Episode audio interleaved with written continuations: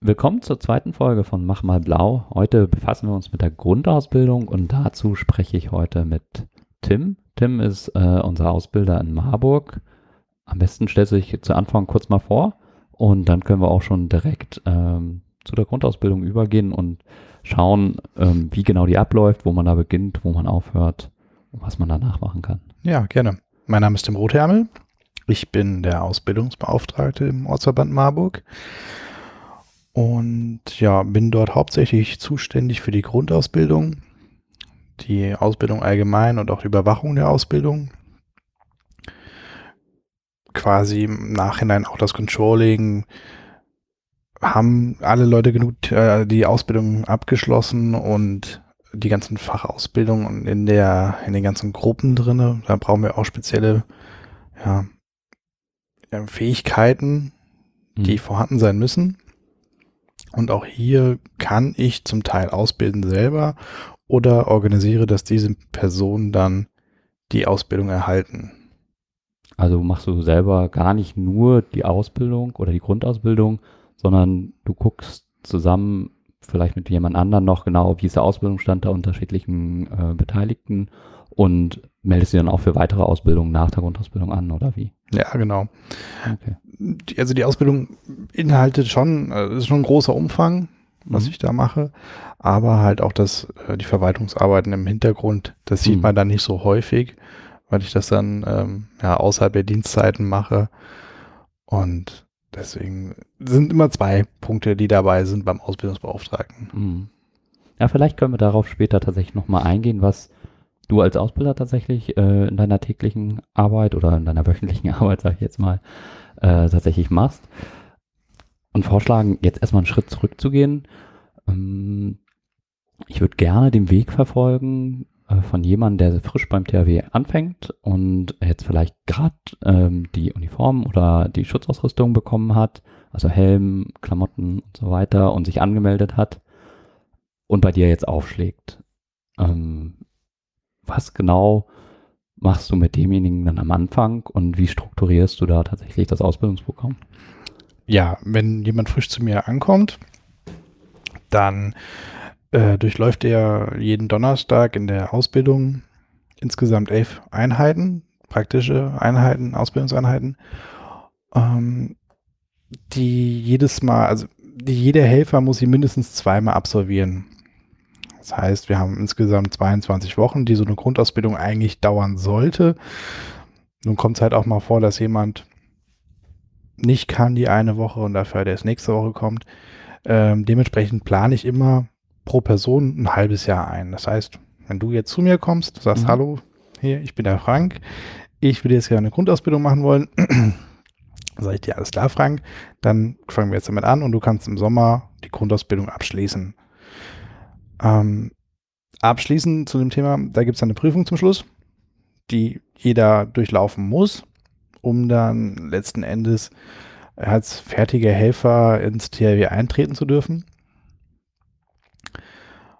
Und insgesamt ähm, kann man halt sagen, du lernst während der Grundausbildung alles, was wichtig ist, was später wichtig ist für das Helferdasein. Du wirst mhm. ja später in irgendeine Fachgruppe zugeordnet und damit quasi mit jedem was angefangen werden kann, muss jeder eine, ja, wie soll man sagen, eine, eine Grundexpertise aufweisen können, um die verschiedensten Maschinen bedienen zu können. Und das ist, sag ich mal, grob umfasst der Inhalt der Grundausbildung. Mhm. Und was ist jetzt, wenn irgendein ganz großer Einsatz schon ist, während ich noch in der Grundausbildung bin, kann ich dann da auch schon mithelfen oder was ist dann? Nein. Also im Einsatz mithelfen dürfen nur einsatzbefähigte Personen. Dazu gehört zum einen die Grund, ab, abgeschlossene Grundausbildung mhm. und ein vollständiger Impfstatus. Solltest du über eine der Sachen nicht verfügen, bist du, ja, wie soll man sagen, ein bisschen eingeschränkt einsatzfähig. Das heißt, mhm. du darfst auf dem Hof zum Beispiel helfen, die Fahrzeuge beladen, ähm, eventuell äh, bei den organisatorischen äh, Dingen in der mhm. Unterkunft helfen, wenn es darum geht, Leute anzufordern, irgendwo rumzutelefonieren, weil das sind Sachen, da muss man nicht unbedingt einsatzfähig sein für. Mhm. da wo keine Gefahr für einen ausgeht. Aber sobald es sozusagen von dem Hof runtergeht, ist Genau. der Abschluss der Grundausbildung eigentlich Voraussetzung Genau, plus da- dann den Infostatus. Da muss dann diese Einsatzbefähigung auf jeden Fall vollständig da sein. Ansonsten darf man nicht mit rausfahren. Oh. Ähm, deine Erfahrung, wie lange dauert das ungefähr bei den meisten, bis sie tatsächlich dann diese Grundausbildung abgeschlossen haben? Im Schnitt ein halbes Jahr. Das kommt, wie gesagt, auf die Person auch drauf an. Wie ist jemand dabei? Hat er Lust drauf? Ist er wirklich engagiert dabei? Ähm, kommt er jede Woche? Schaffen wir es wirklich bis zur Prüfung jedes Thema zweimal durchgearbeitet zu haben? Aber im Schnitt dauert das ein halbes Jahr. Es gibt den einen, da dauert es länger, der andere schafft es schneller. Ganz unterschiedlich. Aber im Durchschnitt ein halbes Jahr. Ja, ja, bei mir hat es ja auch jetzt etwas länger gedauert oder dauert es Genau. etwas länger, weil ich zwischendurch auch nochmal ganz gut im Urlaub war und wegen der Arbeit dann natürlich auch nochmal verhindert. Von den Themen, die ähm, dort behandelt werden, du hast gesagt, dass ähm, der Umgang mit schweren Maschinen und so weiter, das hat ja sicher auch was mit Arbeitssicherheit zu tun und ähm, auch damit so ungefähr, wie man die Sachen überhaupt benutzt. Was würdest du sagen, wo ist dann so der Kernpunkt von der Ausbildung selber eigentlich? Ja, du hast es schon gut angesprochen. Der Kernpunkt ist definitiv der Arbeitsschutz, weil wir sehr ja, gefährliche Maschinen te- teilweise dabei haben. Die sind nicht ohne. Man muss wissen, wie man sie bedient. Man muss wissen, wie kann ich mich richtig davor schützen. Kannst du vielleicht ein Beispiel nennen? Beispielsweise ein Motortrennschleifer. Motortrennschleifer kann man sich vorstellen, wie die Flex, die man zu Hause liegen hat, Mhm. mal 10. Das Ganze ja, ist wirklich größer. Wir haben da Scheiben drauf, die sind 30 Zentimeter im Durchmesser, sogar 40 Zentimeter, damit man so einen ungewissen, äh, ungefähren, ähm, also das ungefähre Ausmaß hat. Mhm. Und das Ganze wird mit einem Motor betrieben, einem Benzinmotor. Und das Gerät hat wirklich viel, viel Kraft. Also da kann man Blödsinn mitmachen. Und gerade hier muss man wissen, dass ich eine Schutzausrüstung eine besondere brauche. Dass nicht meine einfache, meine einfache Ausrüstung, die mir geliefert wurde, ausreicht, sondern dass ich dazu noch eine Lederschürze brauche. Dass ich dazu noch ein Visier brauche. Dass ich dazu noch ähm, Lederstulpen, also Handschuhe spezielle brauche. Dass ich dann noch einen Mhm. gewissen Gehörschutz brauche da hat man definitiv, also habe ich definitiv jetzt festgestellt, liegt der Schwerpunkt der Ausbildung im, am Arbeitsschutz. Ganz dicht dahinter natürlich die Bedienung der Maschinen. Wie kann Mhm. ich etwas richtig ähm, ja, in Benutzung nehmen? Also die Technik selber.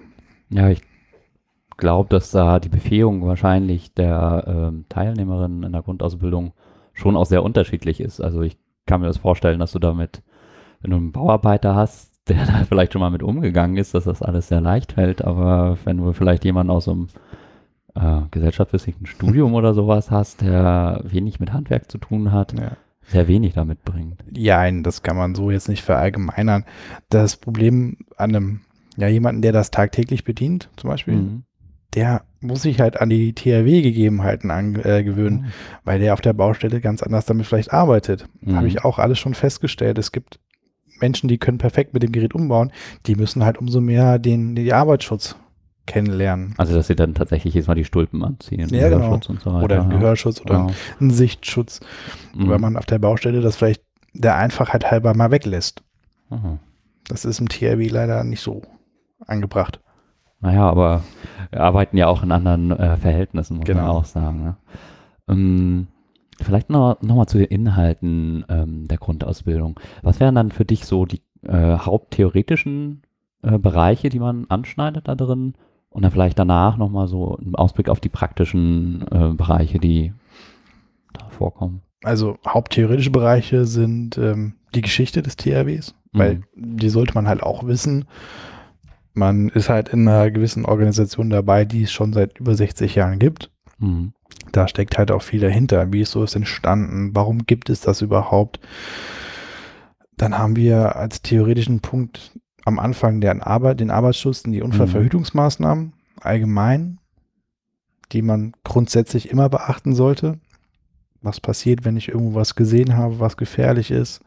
Soll ich es einfach liegen lassen oder soll ich jemandem Bescheid sagen? Ne? Mhm. Zum einen ist es natürlich Menschen selbstverständlich, dass man sowas dann meldet oder Bescheid sagt, aber wir weisen halt trotzdem nochmal drauf hin. Ähm, grundsätzlich kann man aber auch sagen, jedes Thema, was wir ausbilden, hat auch einen gewissen theoretischen Part, den Mhm. wir auch abdecken.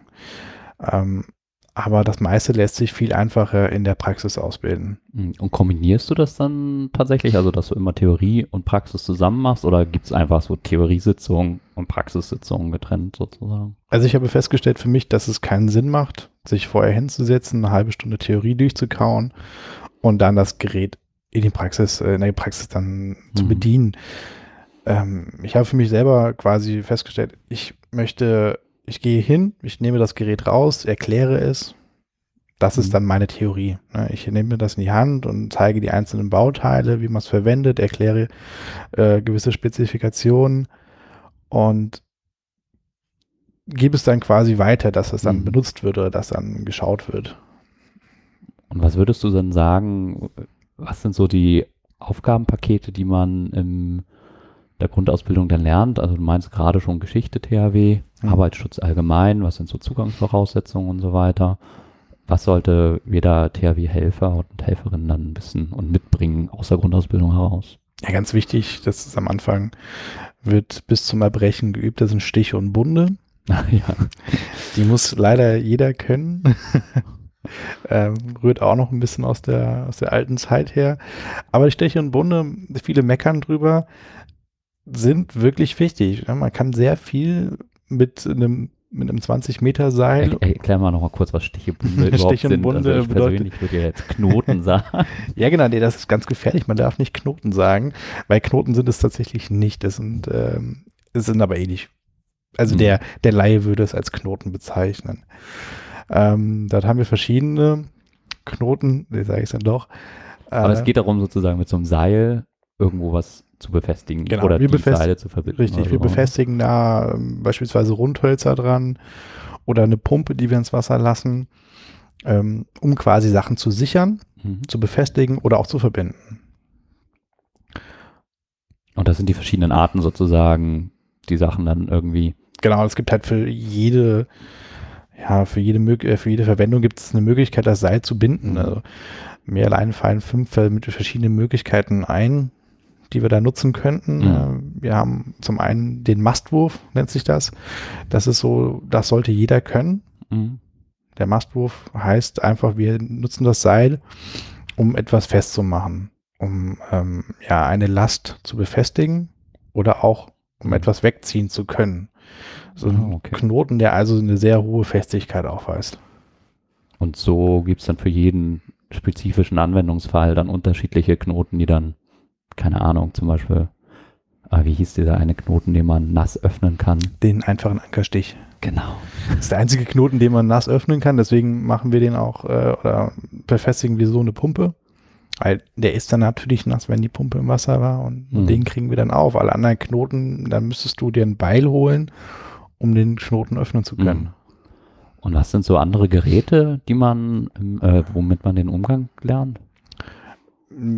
Ja, Geräte selber so sind es sehr viele, aber da geht es halt eher in die Aufgabengebiete rein. Also wir Mhm. haben dann eine Metallbearbeitung, wo wir dann mit einer Metallbügelsäge mit der Hand arbeiten, bis Mhm. hin zur ähm, bis zum Trennschleifer oder der Bügel, äh, der mir fällt jetzt Und die. Metallbearbeitung macht man dann, weil man irgendwie sich Zugang irgendwo hin verschaffen möchte oder wofür? Nee, um, äh, sag ich mal, Metallstücke bearbeiten zu können, wenn man ähm, zum Beispiel eine Gewindestange braucht, um, weil man eine Befestigung herstellen muss und Mhm. die Gewindestange gewiss kürzen muss, dann kann man sich äh, mit der Metallbügelsäge die Gewindestange auf Länge schneiden. Ähm, oder man hat äh, Ach ja, und da spielt dann ja zum Beispiel auch rein, wenn man diese Gewindestange braucht, braucht man wahrscheinlich auch Holz, um irgendwas abzustützen. Und deswegen ist dann halt auch Holzbearbeitung. deswegen gibt es auch die Holzbearbeitung, Ah, okay. ähm, wo wir dann die verschiedenen Werkzeuge kennenlernen. Mhm. die wir auf den Fahrzeugen haben. Und auch das richtige, ja, wie säge ich ein Holz? Ne, die Arbeitssicherheit steht da auch ganz vorne, dass ich da zum Beispiel ein sogenanntes Führholz verwende, dass ich nicht in den Finger direkt an die Säge gelange. Mhm. Ähm, oder wie nagel ich ein Holz, ein, ein, ein Nagel richtig in das Holz rein? Also da gibt es dann tatsächlich Leute, die wissen es nicht. Also die, denen muss man das noch erklären. Man hat bestimmt jeder schon zu Hause mal gemacht, aber das ist dann nochmal was anderes. Zumal es auch verschiedene Nagelarten gibt. Ja, und die sind ja auch wirklich größer, als die man zu Hause benutzt. Definitiv. also damit Mhm. hängt man kein Bild an die Wand. Dann haben wir ja auch die, die Gesteinsbearbeitung, wo die gerade eben angesprochenen Motortrennschleifer Mhm. ähm, da beinhaltet ist. Um dann sind wir dann beim Thema etwas freizuschneiden zum Beispiel, weil wir dann einfach einen Durchbruch machen müssen, beispielsweise. Oder Oder Durchbruch heißt ein Loch irgendwo reinmachen. ein Loch in der Wand äh, herstellen. Ähm, dafür haben wir dann einen Aufbrechhammer. Mhm. Das kann man sich vorstellen wie, ähm, ja, wie eine Schlagbohrmaschine in ultra groß. Das Gerät wiegt, ich würde mal sagen, 20 Kilo, Mhm. ah, 15 Kilo ungefähr. Also ist schon ähm, ein Apparat, den man dann in der Hand hält, was ein bisschen schwieriger ist, was dann halt auch sehr groß ist und wo man dann auch ähm, aufpassen muss. Da kann halt auch viel schief gehen bei. Und ja, merkt schon, wir gehen jetzt in die Mhm. größeren Maschinen rein. Ähm, aber das ist so das Größte, was man in der Grundausbildung Mhm. bedienen wird. Aber damit soll ja dann auch jeder Helfer und jede Helferin dann irgendwie umgehen können, wenn sie da rauskommen. Ne? Genau, der muss es in die Hand gedrückt bekommen. Ähm, man muss sagen, hier, benutze es mal bitte. Und jeder Mhm. muss wissen, wie funktioniert das Gerät, wie setze ich es in Stand und wie tausche ich zum Beispiel einzelne Bestandteile raus. Mhm. Muss man auch können. Ja, stimmt. Bringt nichts, wenn man mit dem Gerät umgehen kann und wenn es dann streikt, dass man dann nicht mehr weiter weiß, ja. Ja, und wenn ich jetzt so an die aktuelle Jahreszeit, gerade Winter, zurückdenke, ähm, wir haben ja auch viel Beleuchtungstechnik tatsächlich in der Grundausbildung gemacht. Ähm, wie im Detail geht das normalerweise in der Grundausbildung? Was lernt man da? Dort lernt man, wie stelle ich ein Beleuchtungsmaterial richtig auf. Das heißt, wir Mhm. haben ein Stativ, ein bisschen größer als ein Fotostativ, wo dann eine, ein 1000 Watt Flutlichtstrahler oben drauf kommt. Und den muss man halt auch so platzieren, dass er möglichst wenig Schatten wirft, dass er niemanden blendet, wenn man da arbeiten möchte. Ach, deswegen diese ganze Menge an Scheinwerfern dann Genau. an solche. Dass man dann zum Beispiel drei oder vier Scheinwerfer aufstellt, um einfach wirklich sagt, seinen Arbeitsbereich perfekt ausgeleuchtet zu bekommen. Da gehört es natürlich auch dazu, ein bisschen was über Strom zu wissen. Hm. Ähm, wir haben zum Betreiben der, der Flutlichtstrahler äh, mobile Stromerzeuger auf den Fahrzeugen drauf. Hm. Ähm, So Stromaggregate. ein dann. Stromaggregat, genau. Mhm. Auch hier muss man dann natürlich wissen, wie setze ich das Ding in Betrieb? Wie, wie, wie, wie, bleibt es in Betrieb? Mhm. Was kann ich dafür tun, dass es äh, nicht ausgeht irgendwann, dass man es zum Beispiel nachtankt? Ähm, wie viel so ein Gerät ab kann? Mit äh, wie viel Flutlichtstrahler man Mhm. da jetzt dranhängen kann, ob das irgendwo eine Grenze hat. Und ähm, auch ja, so, so Kleinigkeiten, wie dass man nicht so viel Leitung verlegen darf, dass es da einen gewissen, äh, ein gewisses Maximum gibt. Naja, auch, dass man die Rollen immer komplett abrollt, daran kann ich mich auch Beispiel, erinnern, ja. ja. zum Beispiel, wenn man die nicht abrollen sollte, gibt es eine Induktion ähm, in dieser Rolle drinne. Mhm. Es wird heiß und kann unter Umständen irgendwann anfangen zu brennen. Also, man sieht schon, das sind so viele kleine Details, auf die man eigentlich achten muss und die vielleicht ohne diese Grundausbildung tatsächlich sich sonst in diese Einsätze mit reinschneiden würden. Ja. Ähm, ein wichtiger Part, glaube ich, auch noch, der in der Grundausbildung war, den ich zumindest sehr spannend fand, ähm, waren diese Hebekissen. Mhm. Kannst du dazu noch was sagen? Natürlich, ähm, Hebekissen gehören zur Ausbildungseinheit Bewegen von Lasten. Mhm. Dort lernen wir, wie heben wir etwas richtig an, zum Beispiel einen schweren, tonnenschweren Stein, der irgendwo draufgeflogen ist. Wie kriege ich den hoch? Weil ich Mhm. darunter irgendwie was rausholen muss. Oder wie schiebe ich etwas beiseite? Mhm. Da gibt es dann zum einen, wie du schon sagtest, die Hebekissen. Ähm, die werden mit Druckluft gefüllt. Das heißt, wir haben Druckluftflaschen dabei und äh, können dann diese Luft natürlich ähm, ein bisschen um den Druck gemindert, weil aus den Flaschen kommen 300 Bar raus und in die Kissen dürfen, ich meine, es wären 8 Bar. Mhm. Nagel mich jetzt nicht drauf fest, aber so um den Dreh rum. Das, um diese, diese Menge an Luft da reinzubekommen, müssen wir natürlich das dann mindern über einen sogenannten Druckminderer und können dann ja, Kissen anheben, die dann teilweise bis zu 12 Tonnen an Gewicht anheben können. Das heißt, also man muss sich mal vorstellen, wie viel 12 Tonnen sind. Und das sind, Mhm. ja, die Kissen sind ungefähr 40 mal 40 Zentimeter groß und schaffen dann so einen Stein mal wegzubuxieren. Da kann man aber auch mit anderen Geräten ansitzen. Also wir haben zum einen die Luft, wir können aber auch maschinell, äh, Blödsinn, ähm, über ähm, Hydraulik, Mhm. über Öl, über Zahnstangen das äh, anheben. Ähm, hierzu gibt es dann ja die Hydropresse, Mhm. die arbeitet mit Öl, die hat Leitung, da ist dann ähm, also Hochdruckleitung, wo Öl drinne ist, mit der Pumpe und dann fahren sogenannte Stempel aus. Ja, das sind, ja, wie soll man sich vorstellen? Wie Äh, so ein überdimensionierter Wagenheber vielleicht, Ja, der genau. so direkt ansetzt. Ne? genau. Und hier kann man auch einiges an Last mit anheben. Hm. Okay, wenn man sich jetzt sozusagen diese Grundausbildung nochmal so als Ganzes betrachtet, versucht man halt dann ähm, so eine Einsatzbefähigung herzustellen, indem man halt so ein bisschen auf Arbeitssicherheit äh, Wert legt, die unterschiedlichen Aspekte davon darstellt, das THW selber erstmal überhaupt kennenlernt, weil das sind ja die Einsteiger eigentlich in dieses ehrenamtliche Engagement und dann ähm, fokussiert auf verschiedene Aufgabenstellungen wahrscheinlich, die später auf einen zukommen. Ausbildungseinheiten wie zum Beispiel, wenn man was aufbrechen will und da was abstützen will, dann kommen dann die unterschiedlichen Sachen wie Metallbearbeitung, Holzbearbeitung oder dann äh, dieses Bewegen von Lasten ähm, dazu. Und das hat aber schon alles immer einen sehr praxisrelevanten Bezug, habe ich jetzt rausgehört. So. Definitiv. Weil wir praktisch arbeiten, müssen wir natürlich auch zum größten Teil praktisch ausbilden. Mhm. Und wie ist das denn in deiner Erfahrung? Das ist ja jetzt schon eine ganze Menge Inhalt. Äh, schaffen das die meisten so direkt aufzunehmen?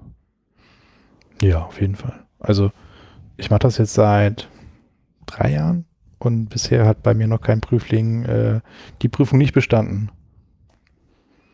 Hm, das ist doch schon mal ein guter Erfolg. Ich habe auf jeden Fall eine, eine, eine 100%-Quote. Da sind wir auch schon bei dem richtigen Stichwort tatsächlich Prüfung. Das Ganze wird ja mit einer richtigen Prüfung abgeschlossen. Äh, wie Genau. sieht das aus? Ist das wie meine Führerscheinprüfung? Muss ich mich darauf vorbereiten oder weiß ich das dann eh schon alles durch die Praxis? Ja, also vorbereiten natürlich durch die, durch die Praxisausbildung, ganz klar. Das ist die Vorbereitung, die beste, die du bekommen kannst, indem man regelmäßig zu der Ausbildung hingeht. Man muss sich natürlich auch ein bisschen selber noch vorbereiten, weil wir haben eine theoretische Prüfung, die erstmal abgeschlossen werden muss. Theoretische Prüfung, die kannst du dir dann vorstellen wie die Führerscheinprüfung. Mhm. Wir haben ähm, 40 Fragen, wovon man 80 Prozent richtig beantworten muss. Also was 20 sind das für Fragen so? das sind dann theoretische Fragen auch zu den einzelnen Ausbildungseinheiten. Also äh, zum Beispiel zur Gesteinsbearbeitung. Hm. Ja, wie ist da die Arbeitsschutzmaßnahmen? Okay. Wie viel kann ein Stromerzeuger ähm, erzeugen oder Mhm. das angesprochene, wie, wie viel kann ich dran packen? Also Und, und wie kann ich mich darauf vorbereiten? Also gibt es da richtig so einen Frage-Antwort-Katalog oder sind die jedes Mal neu? Genau. Es gibt äh, einen Frage-Antwort-Katalog. Es gibt Mhm. insgesamt um die 400 Fragen, die Mhm. vorkommen oder die mal erstellt worden sind. Da hat sich mal irgendjemand fleißig zusammengesetzt, hat die gesammelt, die Antworten dazu gepackt und eine Internetseite draus gemacht. Nennt sich trw-theorie.de. Mhm.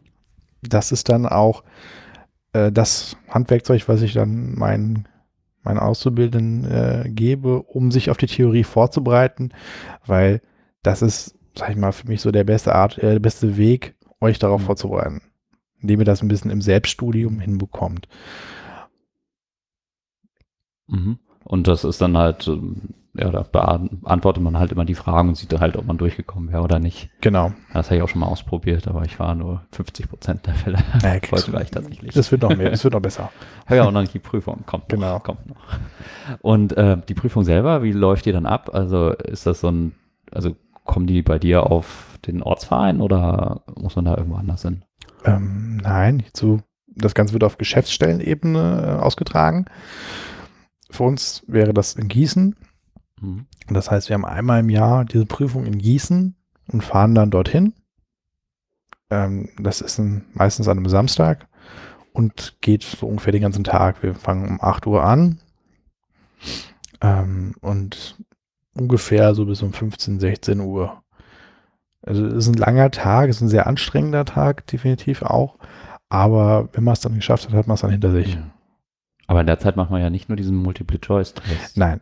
Ähm, du beginnst mit dem Multiple-Choice-Test, also mit Ja. der Theorie.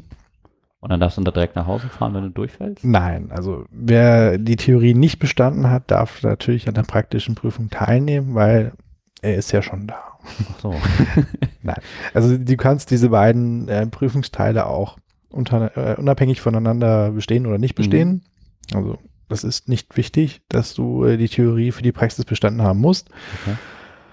Ähm, ja, wenn du diesen Test, also der, du hast eine halbe Stunde Zeit, den, die Theorie abzuschließen Mhm. und danach geht es dann weiter im praktischen Teil. Du hast dann äh, 24 Prüfungsaufgaben, die du absolvieren musst.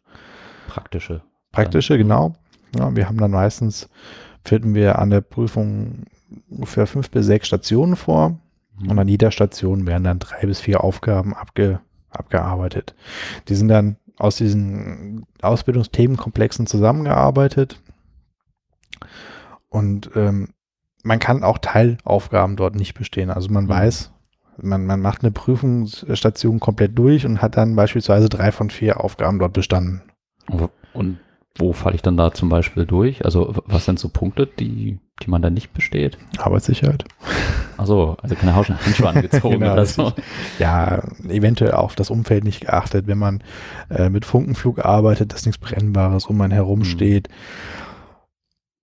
Ja, wenn man das Gerät absolut nicht kennt, wenn man davor Mhm. steht, äh, wie der Ochs vom Berg und nicht weiß, wie funktioniert das jetzt? Weil man zum Beispiel noch kein Hebekissen gesehen hat oder so. Genau, wenn man zum Beispiel sich nicht vorbereitet hat, wenn man nicht jede Woche in der Ausbildung war, sondern Mhm. nach einem halben Jahr sagt, ach komm, ich gehe jetzt einfach mal hin und probiere das mal aus, ist meistens nicht so von Vorteil. Hm. Und man übt oder zeigt dort eigentlich wirklich schon die Sachen, die man in der Grundausbildung dann gemacht hat. Also ganz praktisch irgendjemand Stein anheben oder Genau. Holz durchsägen Genau. oder sowas. Der Inhalt der Grundausbildung wird, also der Grundausbildungs, der Grundausbildung selber wird dann in der Prüfung abgefragt. Mhm. Und deiner Erfahrung nach fallen da viele durch? Nein. Ich war jetzt bei vier oder fünf Prüfungen dabei.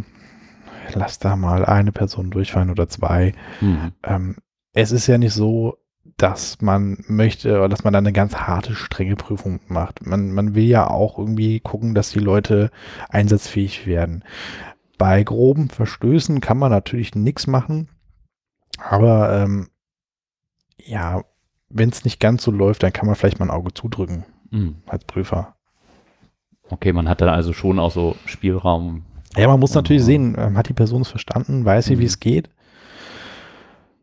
Ist sie vielleicht an dem Tag ein bisschen nervös, ein bisschen aufgeregt? Das kann ja Mhm. jedem mal vorkommen, dass man dann eventuell in so einer Prüfungssituation anders reagiert oder etwas vergisst, aber man sieht das ja selber. Wenn man da eine gewisse Erfahrung hat ähm, als Prüfer, dann Mhm. weiß man, okay, die Person, die hat echt einfach gerade Schiss und hat das vergessen. Aber Mhm. wenn man so ein bisschen versucht, sie reinzuleiten und da vielleicht mal hier einen Tipp gibt, kommt die Person meistens selber Mhm. drauf. Ah, okay. Und ähm, das sind also schon Unterschiede. Also es ist nicht so sehr wie bei der Fahrschulprüfung, okay, fahren Sie jetzt mal zurück und äh, machen wir in einem halben Jahr nochmal oder sowas. Ja, genau. Ah, okay. Und das ist auch, sobald du vielleicht eine Teilaufgabe nicht bestanden hast, wird dir das auch nicht gesagt. Also du machst deine Prüfung ganz regulär weiter, weil das würde dich zu sehr durcheinander bringen. Ach so, ja. Ja, stimmt, ja. Ja, das fände ich nicht gut, wenn man das zwischendurch gesagt wird. Ja, genau. Ja gut, dann habe ich meine Ausbildung und äh, meine Theorie und Praxis bestanden und äh, geht's dann weiter? Dann bin ich Helfer erstmal, glaube ich. Ne? Ja, genau. Helfer. Und dann, dann bist du ein ausgebildeter Fachhelfer, genau. Dann darfst du in Einsätze gehen. Dann wirst du in eine Gruppe zugeordnet. Hm? Wie jetzt in Marburg haben die zwei Bergungsgruppen. Wir haben die Fachgruppe Ortung und die Fachgruppe Räumen. Und wir haben einen Zugtrupp. Und je nachdem, wo Kapazität ist, wo Bedarf ist, Hm. da steckt man dich dann rein. Kann man sich das aussuchen? Jein. okay. Wenn, wenn äh, die Möglichkeit da ist, natürlich. Mhm. Also man kann Wünsche äußern, Aber wenn jetzt ganz, ganz dringend, wo einer gebraucht wird, in, sag ich mal, in der ersten Bergungsgruppe, da kann man sagen, ich möchte in die zweite, das funktioniert dann leider nicht, weil Mhm. da brauchen wir dann diese Person. Also man muss schon, das macht der Ortsbeauftragte, der schaut dann schon, wo, ähm, wo wird äh, jemand gebraucht, wo ist es ganz, ganz dringend. Mhm. Und dann, ja, kommt die Person dann da rein. Geht's dann in dieser Gruppe weiter? In der Gruppe selber geht es so weiter, dass du als erstes da reinkommst und du hast ja dann noch keine große Ahnung. Du bist dann, ja, Ja, du bringst sie nicht selber um, so ein, ja. genau. Du kannst das, das, das Grundspektrum der Aufgaben abdecken, Mhm. aber da gibt es ja noch viel, viel mehr, was die können. Ähm, dann durchläufst du die sogenannte Bergungs- oder Fachausbildung. Ähm, ich nehme jetzt, jetzt mal ein Beispiel der Bergungsgruppe 1. Äh, wirst du insgesamt ins, nach zwei Jahren die Fachausbildung der Bergungsgruppe 1 abgeschlossen haben und bist dann ein qualifizierter Fachhelfer. Ah, dann, okay. Und dann- also das, das geht halt, nach der Ausbildung beginnt erst die richtige Ausbildung eigentlich. Genau, richtig. Ja, Dann okay. beginnt, beginnt halt die, die Basisausbildung ähm, ja, zwei.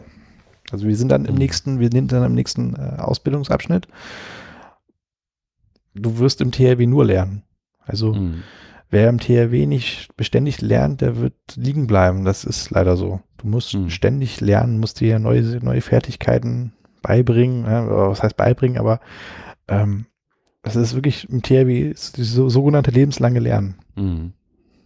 Und sieht die Ausbildung oder wie ausgebildet wird in den Fachgruppen weiterhin so ähnlich aus? Also macht man das einfach praktisch und ähm, hat so Theoriesitzungen vielleicht manchmal so dazu oder sowas? Oder äh, ist das eigentlich ähnlich aufgebaut? Das ist ähnlich aufgebaut wie die Grundausbildung, ja. Ähm, wir in Marburg haben da ein bisschen anderes Konzept. Wir wollen halt, dass auch andere Helfer, also aus anderen Gruppen wissen, was geht bei den anderen Gruppen ab. Mhm. Ähm, weil wir in Einsätzen nicht immer damit rechnen, dass die zugehörigen Helfer der Gruppe dabei sind, Mhm.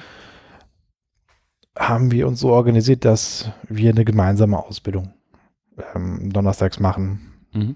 sodass Also jeder gruppenübergreifende. gruppenübergreifende Ausbildung, genau. Ähm,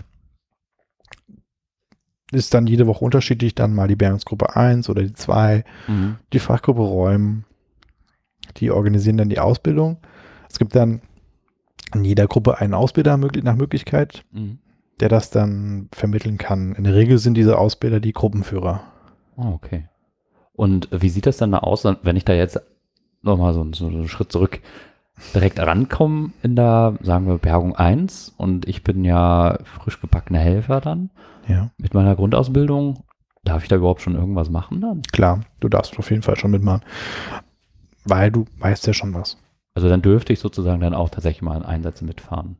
Genau, Okay. musst du ja dann auch. Mhm.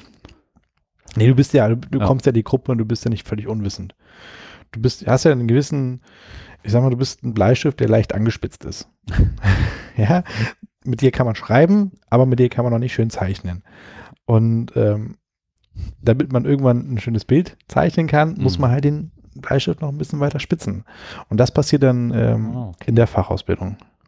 Und ähm, ich habe jetzt mal mitgekriegt, dass ein paar auch äh, manchmal so auf so eine Schulen gefahren sind. Was ist das noch? Ähm, es gibt in Deutschland zwei Bundesschulen vom THW. Mhm. Eine ist in Neuhausen bei Stuttgart und eine in Hoja bei Bremen. Dort werden, ich sag mal, Wochenlehrgänge angeboten. Man kann jetzt diese zweijährige Fachausbildung, die man dann absolvieren muss, auch in einem Einwochenlehrgang an der Bundesschule absolvieren.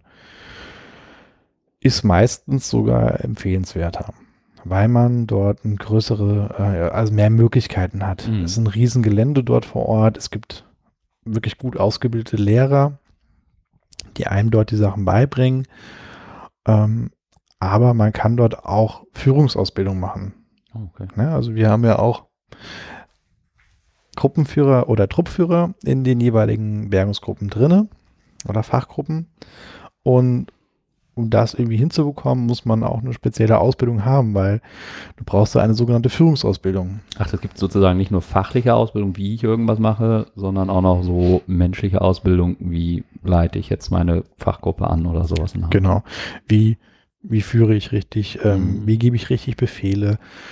wie kann ich Aufgaben, die mir zugetragen werden, so umstrukturieren, dass meine, meine Gruppe Mhm. das ähm, erledigen kann. Sowas wird einem dort Oh, auch beigebracht. Und natürlich dann einzelne ähm, Fachausbildungen auf eine, auf ein bestimmtes Gerät zum Beispiel hin. Wir haben ja auch große Stromerzeuger, Mhm. sogenannte ähm, auch Netzersatzanlagen, die dann auf LKW-Anhängern sind und dann richtig viel Strom produzieren können. Aber um sowas betreiben zu können, muss man halt auch ein gewisses Wissen haben. Und sowas kann man sich in diesen Bundesschulen aneignen. Hm. Und kann man dann diese Grundausbildung auch an so einer Schule machen? Nein, die wird bisher immer noch Im Ortsverband? im Ortsverband ähm, gemacht, weil es einfach so viele sind. Mhm. Das sind ja äh, bei uns in der Geschäftsstelle allein jedes Jahr 150 150. würde ich jetzt mal grob schätzen, die in der Ausbildung sind, ja, die sie jetzt nicht jedes Jahr abschließen, aber die halt drin sind. Und da dann die Geschäftsstelle Gießen. Geschäftsstätte Ja. Gießen, genau. Und da wäre gar nicht die Kapazität, dass diese Personen das an der, an der Bundesschule machen. Außerdem müsstest du auch sehr lange dann dafür weg sein. Hm. Das, was auch nicht immer funktioniert. Was allerdings angeboten wird, das ist bei uns ähm, im Geschäftsstellenbereich, ich meine sogar einmalig in Deutschland, Hm. dass wir eine Aus Grundausbildungswoche anbieten. Das ist ähm, vor der Prüfung im Sommer, Mhm. meistens in den Sommerferien, damit die Schüler daran teilnehmen können, wird eine Woche lang ein Kompaktkurs angeboten, wo dann die Inhalte der Grundausbildung nicht in einem halben Jahr, sondern in fünf Tagen beigebracht werden. Es Oh. ist ein sehr strammes Programm. Die machen von morgens abends bis acht bis abends acht.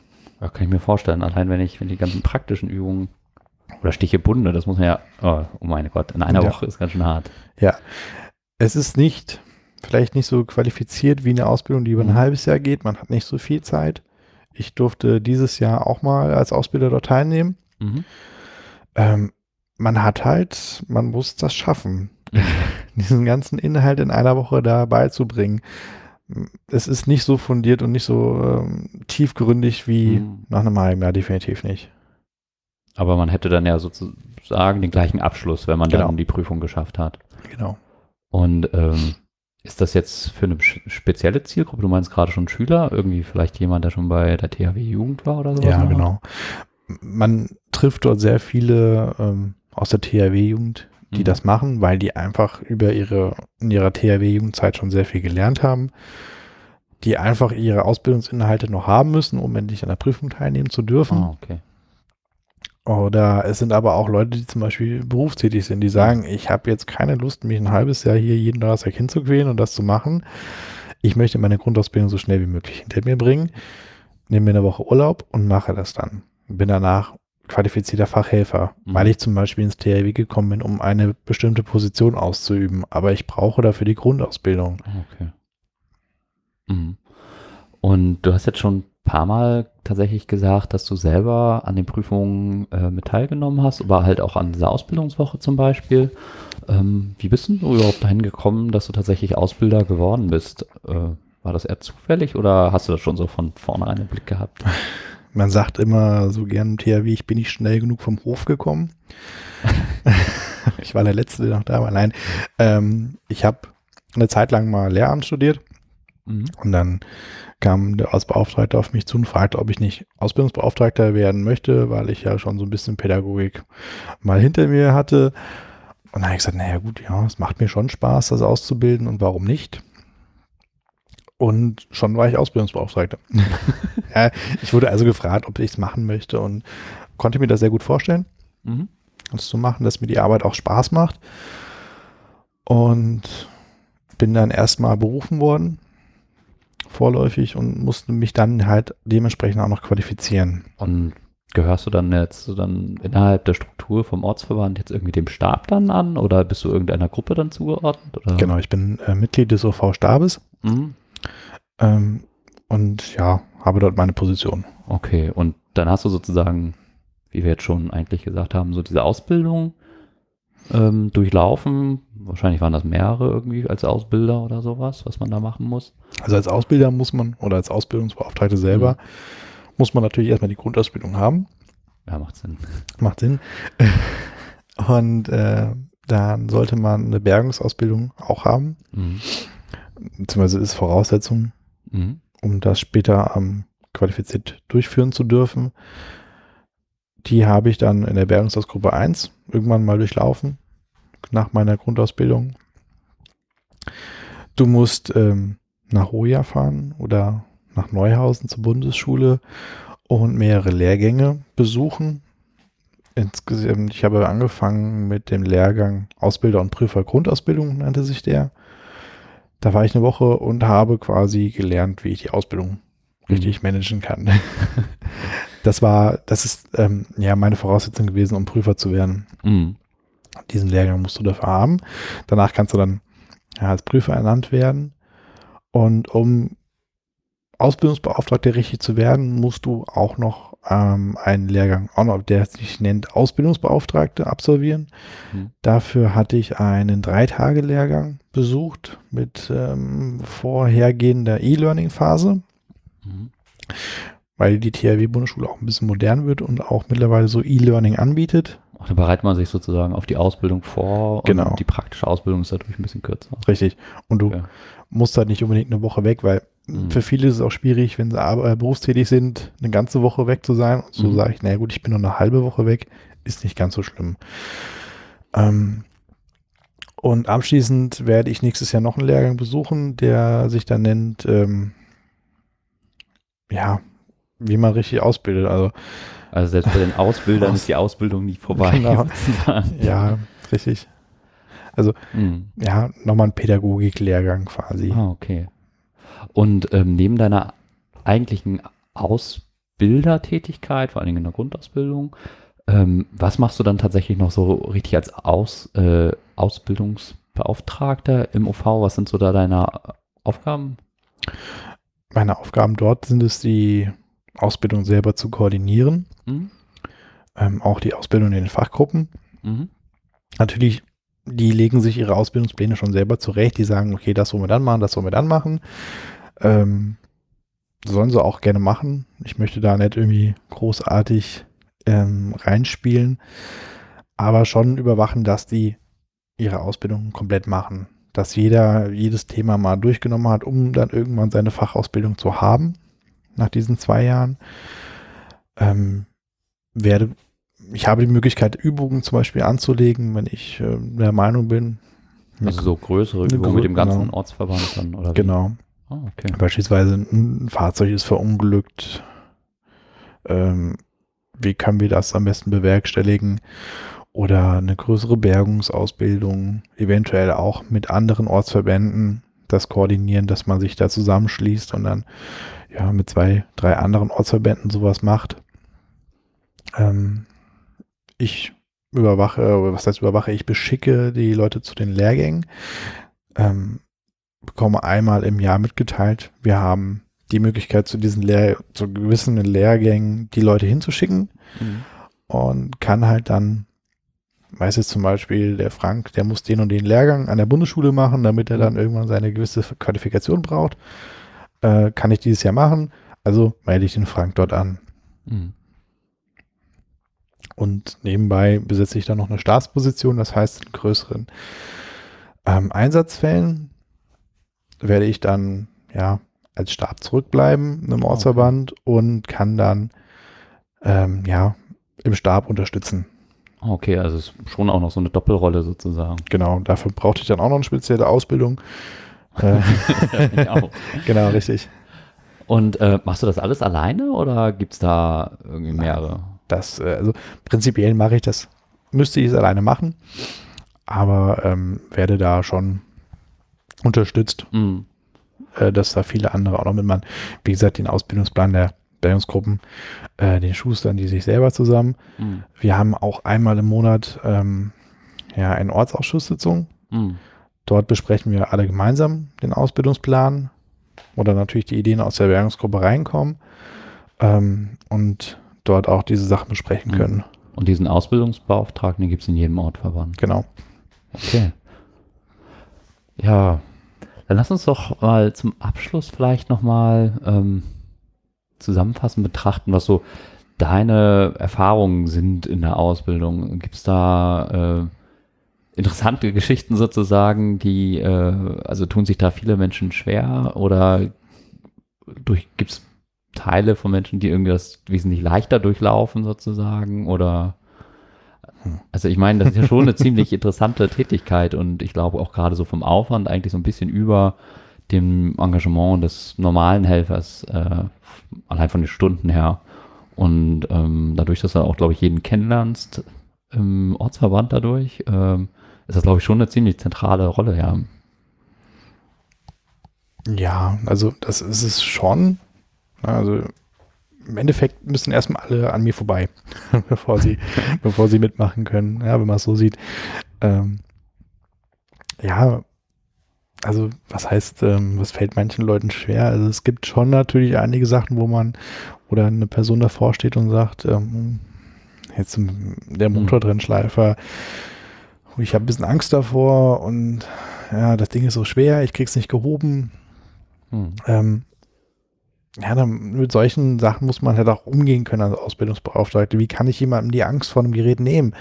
Dass man, man, man sollte ja keine Angst davor haben, man sollte diesen, diesen gesunden, gewissen Respekt davor haben.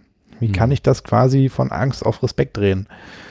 Das sind schon so Schwierigkeiten, die einem manchmal auflauern als Tätigkeit als Ausbilder. Mhm. Und wie ist das denn, wenn die äh, deine Helfer, die du jetzt irgendwie ein Jahr lang oder ein halbes Jahr lang auch angeleitet hast, dann diese Prüfung bestehen? Äh, ja, das ist merkwürdig, wenn die dann alle weg sind. Also, das ist, man gewöhnt sich natürlich an die Menschen. Mhm. Man hat ähm, jede Woche mit denen zu tun. Ist jetzt natürlich nicht so, dass bei der Prüfung, die, die Prüfung ist abgeschlossen und plötzlich sind alle weg. Weil es gibt ja Menschen, äh, Leute, die fangen halt sag ich mal, zwei Wochen vor der Prüfung erst an. Die hat man ja danach immer noch weiter in seiner Gruppe drinne. Und es kommen auch immer wieder neue dazu. Ja, aber es ist schon manchmal merkwürdig, wenn dann auf einmal, äh, ja, man, man, sieht sie zwar immer noch, aber sie gehören nicht mehr zu mir. ja, das, das stelle ich mir schon spannend vor. Aber ich, mer ich merke trotzdem, es gibt viele, die zum Beispiel auch nach der Ausbildung ähm, nach ihrem halben Jahr, was sie bei mir sind, immer noch zu mir kommen und mhm. so mich als Ansprechpartner sehen. Ich sage mal, ja gut, ähm, ich kann dir da jetzt nicht mehr so weiterhelfen. Ich bin jetzt leider nicht mehr für dich zuständig. ja, für die war es ja tatsächlich schon so der, erste richtige Kontakt mhm. mit dem THW dann halt eigentlich ja. auch, ne? Ja, genau. Schon auch eine wichtige Repräsentationsrolle. Ja, super. Danke ähm, für das Gespräch. Ich hoffe, wir haben viele Fragen über das, äh, über die Grundausbildung beantwortet. Sehr vielleicht gerne. auch ein paar aufgedeckt. Könnt ihr gerne auch noch in den Kommentaren dann stellen oder gerne auch, wenn wir irgendwelche Sachen vielleicht zu kurz oder zu wenig in Detail gegangen sind, da noch ergänzen. Freuen wir uns drüber. Danke fürs Zuhören. Äh, danke, Tim. Sehr gerne. Äh, bis zum nächsten Mal. Ciao.